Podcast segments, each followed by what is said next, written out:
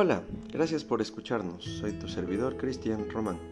Te has preguntado, ¿en verdad puedo empezar de nuevo? No me siento perdonado por Dios. ¿Qué puedo hacer? Y muchas veces si vuelvo a pecar, ¿dejo de ser un hijo de Dios? Esto y un poco más, hoy en Simple, pero no sencillo. Bienvenido.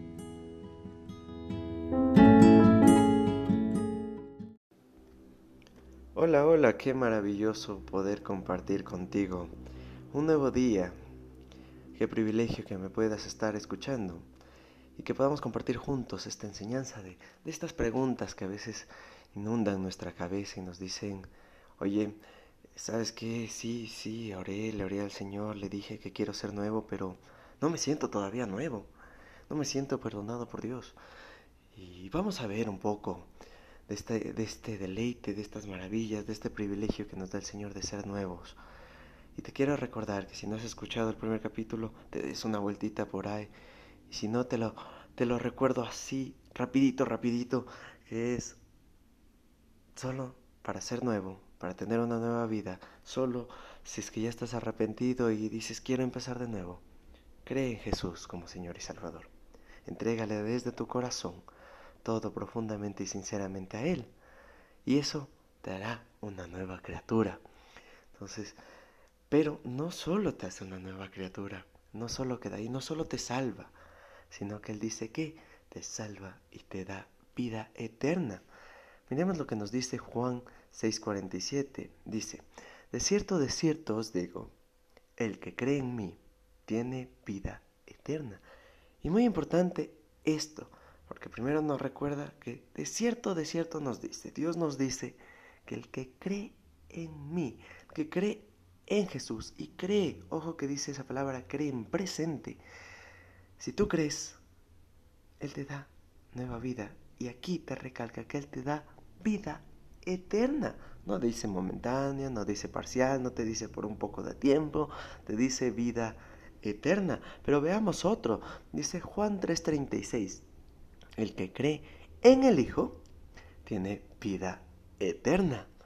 Pero el que rehúsa creer en el Hijo no verá la vida, sino que la ira de Dios está sobre él. Qué lamentable.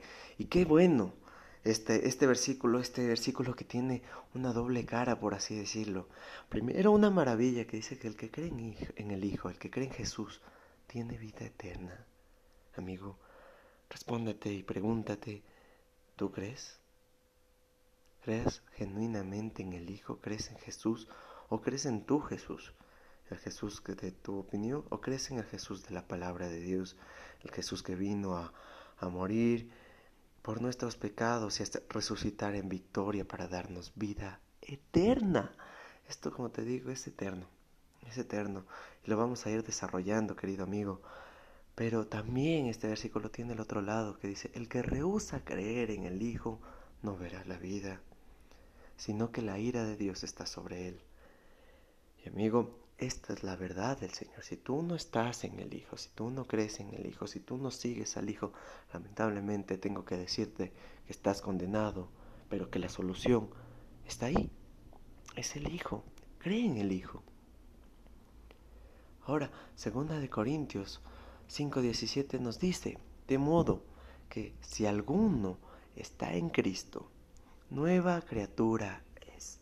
Las cosas viejas pasaron, he aquí, todas son hechas nuevas. Esto nos llama a reflexionar y a darnos cuenta de que si estamos en Jesús, somos una nueva criatura.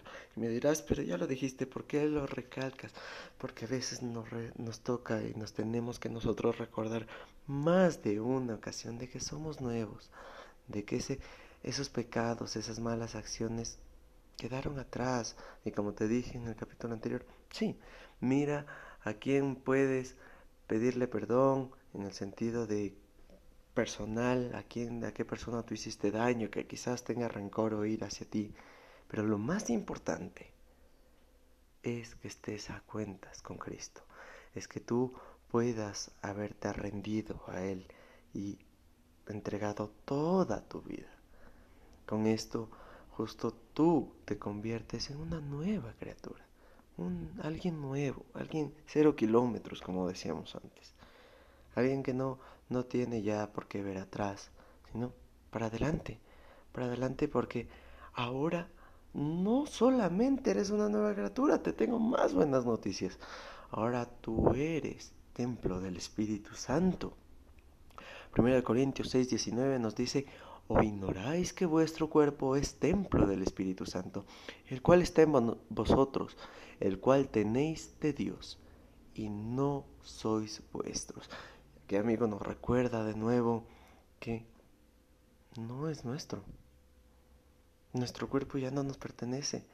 Y no solo nuestro cuerpo, toda nuestra vida, nuestra mente, todo, absolutamente todo ya no es nuestro. Si tú genuinamente le entregaste tu vida al Señor Jesucristo, pues qué buena noticia porque Dios te ha dado todo nuevo.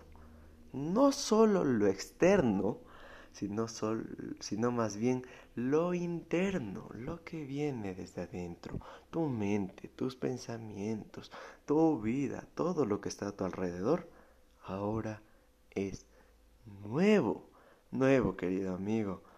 Esto es maravilloso. Pero no quedan aquí estas verdades y muchas veces uno se pregunta, pero bueno, eh, ¿y ahora a, quién pertenezco? Si ya soy nuevo, si en verdad soy nuevo, ¿cómo soy nuevo? ¿A qué familia pertenezco ahora? Eh, ¿De quién soy? Ya me has dicho tú que soy hijo de Dios, querido oyente.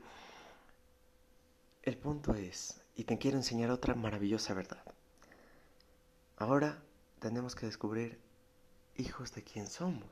Tú me dirás, bueno, yo soy de tal apellido, soy hijo de tal, eh, o cual familia, eh, tengo tantos hermanos y todo. Pero yo te quiero enseñar a qué familia perteneces espiritualmente. Y la palabra nos dice solamente dos verdades. Uno, y un poco triste, puede ser lamentablemente un hijo del diablo y mi objetivo obviamente no es juzgarte ni insultarte con esto, pero vemos lo que nos dice Juan 8:44. Jesús les dijo, y dice así la palabra de Dios, Vosotros sois de vuestro padre el diablo, y los deseos de vuestro padre queréis hacer. Él ha sido homicida desde el principio, y no ha permanecido en la verdad, porque no hay verdad en él. Cuando habla mentira, de suyo habla, porque es mentiroso y padre de mentira. Ay, cuán feo a veces es escuchar y pensar esto y cuán triste saber que mucho tiempo fuimos hijos del diablo. Y tú me dirás, pero yo no me siento así, o yo no creo que nunca fui hijo del diablo. Pues lamentablemente la verdad es que sí lo somos y a veces pensamos que somos libres y que hacemos lo que queremos, pero aquí nos demuestra de que no somos tan libres ni hacíamos lo que queríamos porque nosotros hacíamos lo que nuestro padre, el diablo, quería que hagamos. Y qué triste y qué reveladora esta verdad porque nos hace dar cuenta que muchas veces hacíamos lo que el diablo quería que hagamos. Otras, obviamente, hacíamos lo que nuestra carne, nuestros deseos, nuestros pensamientos hacían. Pero ya sabemos de dónde vienen esas mentiras y quién es el padre de mentira. Y la otra familia que te muestro, obviamente, es la familia de los hijos de Dios. Juan 1.12 nos dice, mas a todos los que le recibieron, a los que le creen en su nombre, les dio potestad de ser hechos hijos de Dios. Y recalco esta palabra de ser hechos, porque sí, la única manera de que tú puedas ser hecho hijo de Dios es aceptando a Jesucristo como Señor y Salvador. Y si tú ya lo hiciste, qué alegría, qué alegría que lo hayas hecho. Pero qué alegría y bienvenido a la familia de Dios. Porque Dios te da libertad para que ahora le puedas decir no a las mentiras de Satanás, no a las mentiras y a los deseos de tu carne, y sí, sí a las bienaventuranzas, sí a las buenas noticias, sí a la obediencia con el Padre. Qué buena noticia, ¿verdad? Qué buena noticia saber de que a partir de que yo acepto a Jesucristo como Señor y Salvador, tengo una familia nueva. Muchas veces dirás, la mía me ha fallado, la, mía no me siento bien. ¿Sabes qué? Yo, Cristian, no me siento como en casa, no me siento en casa bien, no me siento acompañado, me siento abandonado. Pues ahora tu Padre, es Dios. Si tú aceptaste a Jesucristo, tu Padre es Dios. Tienes un Padre que no te va a fallar nunca. Tienes un Padre perfecto. Tienes un Padre que te acompañará cada día de tu vida y no te abandonará jamás. Y eso lo seguiremos viendo en otros episodios porque aquí hay mucho de qué deleitarse. Pero así, de maravilloso, de majestuoso, de verdadero, es Dios y te acepta en su familia, te abraza, te da la bienvenida. Y ahora tú eres un hijo de Él. Mira qué bueno es Dios. Entonces, querido oyente, ya vemos estas maravillosas verdades de que sí, sí se puede empezar de nuevo, de que no importa a veces si nos sentimos o no nos sentimos perdonados, Dios ya nos ha perdonado en Cristo Jesús y nos da vida eterna, es para siempre. Y la maravillosa verdad de que Él es nuestro Padre para siempre, de que podemos, no podemos llegar a ser hijos un día de Dios y al siguiente ya no serlo, porque no pasa esto. Eh, no pasa esto, quizás lamentablemente podamos estar engañados y autoengañarnos de creer que hemos aceptado a Jesucristo. Y esto sí te lo animo, querido amigo, querida amiga, querido oyente, eh, a decirte, piensa y medita en verdad si es que estás siguiendo a Jesús, piensa si en verdad le diste tu vida, porque créeme, créeme genuinamente que esto cambiará radicalmente tu vida. A mí me encantaba dar un ejemplo antes y decía, eh, que lo escuché justo de un predicador, y él decía, si es que uno va y le cuenta la historia a una persona, y digamos que hoy nos vamos a reunir tú y yo, y yo te digo, ok, reunámonos a las 3 de la tarde, llego a las 5 de la tarde. Y tú me dirás, oye, que qué respetuoso, ¿por qué llegas tan tarde? Y yo te digo, eh, tranquilo, tranquilo, es que me pasó algo muy drástico, muy radical, muy diferente.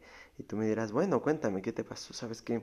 Estaba viniendo en mi auto, en mi coche, eh, en mi vehículo, no sé cómo le digan en tu país, pero se me ponchó la llanta y yo iba a cambiarlo. Y dentro de esto que estaba cambiando la llanta del auto, ¡pac! se zafó una una de las terquitas y se fue a la media autopista y no me di cuenta de que venía un camión y me atropelló. Pero, sabes, ya, me atropelló, pero en buena hora estoy bien. Este camión no me hizo nada, como puedes ver, y ya estoy aquí. Tú me dirías y verías de manera sospechosa y dirías, oye, yo no sé tanto de, de qué resistencia tengas tú, pero si es que un coche te atropelló, tú no estarías para nada bien. Si es que un camión te atropella, mucho peor. Entonces me dirías, aquí hay dos opciones. O una, pasó un milagro contigo y por eso no estás accidentado ni lastimado ni nada. Pero la verdad es que si es que tú me dices que te atropelló el camión, deberías estar muerto o totalmente desfigurado. Y así es, querido amigo. Esta pequeña historia nos relata y nos hace ver algo, que si tú realmente reconociste a Jesucristo como tu Señor y Salvador, y Dios obviamente es más grande que un camión, y Él ha tocado tu vida, ha venido a ti, créeme que la va a transformar, créeme que los que están a tu alrededor van a poder ver esa transformación y quizás a algunos no les guste y a otros sí. Pero eso no es lo importante, porque ahora tú vives para Dios. Y eso es lo maravilloso, de que Él te transforma desde adentro y Él te transforma no de una manera violenta.